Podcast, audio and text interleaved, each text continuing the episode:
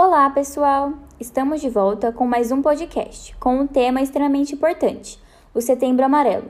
O que é o Setembro Amarelo? O Setembro Amarelo é a prevenção ao suicídio. E nesse podcast abordaremos o que é o Setembro Amarelo, os sinais e sintomas, onde o paciente pode procurar ajuda e a importância da saúde mental. Vamos lá!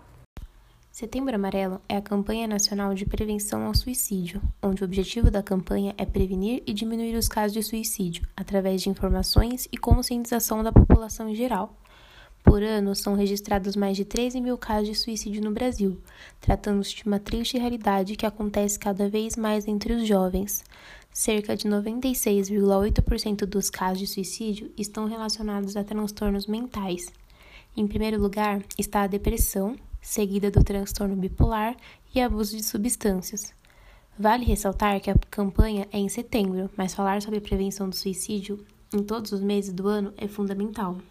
Segundo a OMS, o suicídio é uma das maiores causas de morte entre adolescentes de 15 a 29 anos. Então devemos estar ligados aos sinais e sintomas. Primeiro sinal e sintomas é a falta de interesse pelo próprio bem-estar. O comportamento suicida tende a estar relacionado com a falta do autocuidado. Outros sinais é a queda de produtividade nos estudos e no trabalho. A falta de atenção e a perda da motivação para a concentração de tarefas do cotidiano também são preocupantes quando há suspeita de suicídio. Aos poucos, eles começam a refletir no trabalho e nos estudos. Também devemos prestar atenção nas mudanças dos padrões alimentares e de sono. Quaisquer alterações bruscas e intensivas no padrão de alimentação e do sono têm chance de estar relacionado ao transtorno mental. Se o indivíduo tem comido demais ou deixado de comer, por exemplo. Intensidade na procura por sexo. Hábitos considerados promíscuos, como a súbita procura por diferentes parceiros e relações sexuais sempre desprotegidas, apontam em alguns casos um comportamento destrutivo que se relaciona com o suicídio. E também tentativas de fazer a paz com as pessoas. As tentativas de fazer a paz com as pessoas revelam hábitos comuns do comportamento suicidas. Elas expõem, afinal, uma forma de buscar o reconciliamento para dar encerramento à própria vida. A saúde mental é um importante fator que possibilita o ajuste necessário para lidar com as emoções positivas e negativas.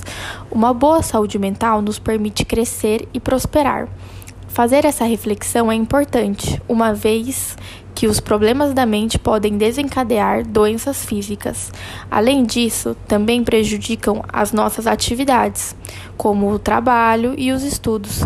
investir em estratégias que possibilitam o equilíbrio das funções mentais é, é essencial para um convívio social mais saudável. Caso esteja procurando ajuda, procure CAPs e unidades básicas de saúde, como saúde da família, postos e centros de saúde, ou UPA 24 horas ligando no SAMU 192, pronto-socorro e hospitais, ou no Centro de Valorização da Vida, ligando 188. O Centro de Valorização da Vida realiza apoios emocionais e prevenção do suicídio e depressão, atendendo voluntariamente e gratuitamente todas as pessoas que querem e precisam conversar, sob total sigilo por telefone, e-mail, chat, 24 horas por dia.